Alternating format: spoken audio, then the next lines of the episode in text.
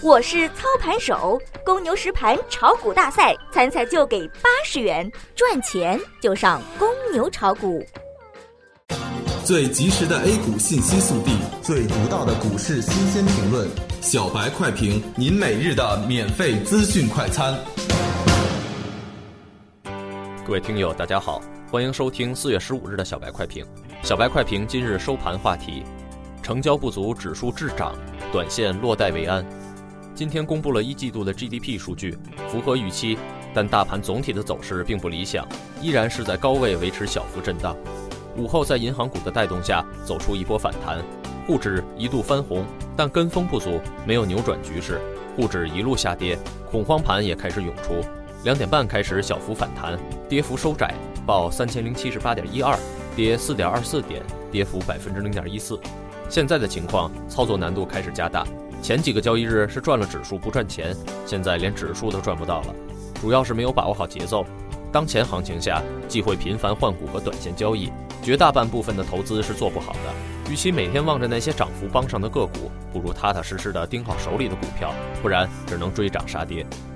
央行释放流动性，资金面比较宽松。证监会新主席上任以后，政策稳定。美国的道指创新高，为 A 股提供了良好的外部环境。虽然有这么多的利好做支撑，但反映到市场上，多空分歧还是比较大。从三千一百点突破的艰难程度就可以看出。现在指数与其在高位震荡滞涨不前，不如主动降下来，蓄势寻求下一次的突破机会。从板块数据来看，没有大涨，也没出现大跌，让人失望。不温不火的市场观望氛围浓厚。汽车、文教休闲、家居用品、半导体和银行板块涨幅居前，互联网、煤炭、矿物制品、证券和旅游跌幅居前。指标已经陷入迷路状态，唯一能看的就是均线排列依然是向上的。